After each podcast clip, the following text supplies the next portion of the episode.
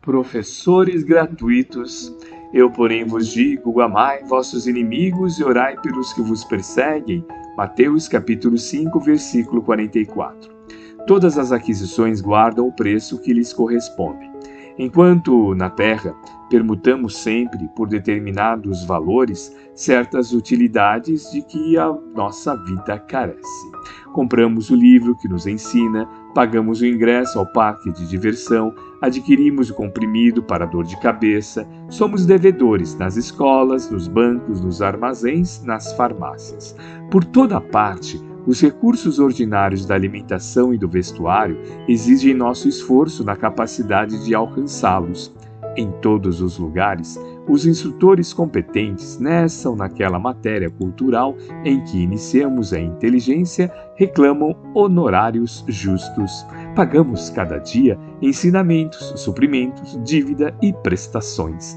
E para isso compete-nos trabalhar infatigavelmente usando o suor, a humildade, a diligência, a iniciativa, a coragem e a renunciação.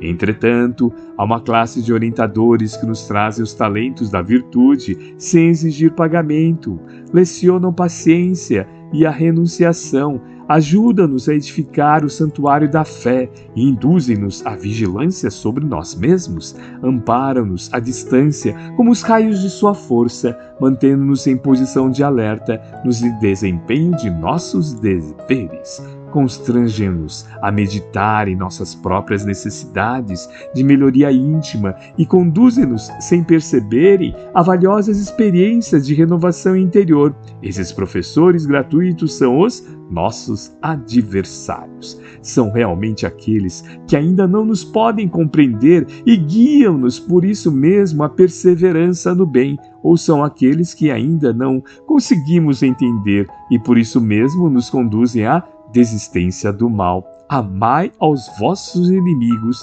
disse o Mestre, e repetiremos por nossa vez.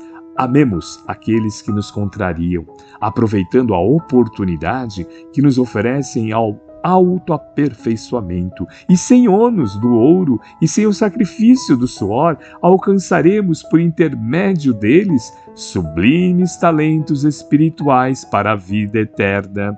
Emmanuel, psicografia de Francisco Cândido Xavier, obra Reformador, setembro de 1953, página 201.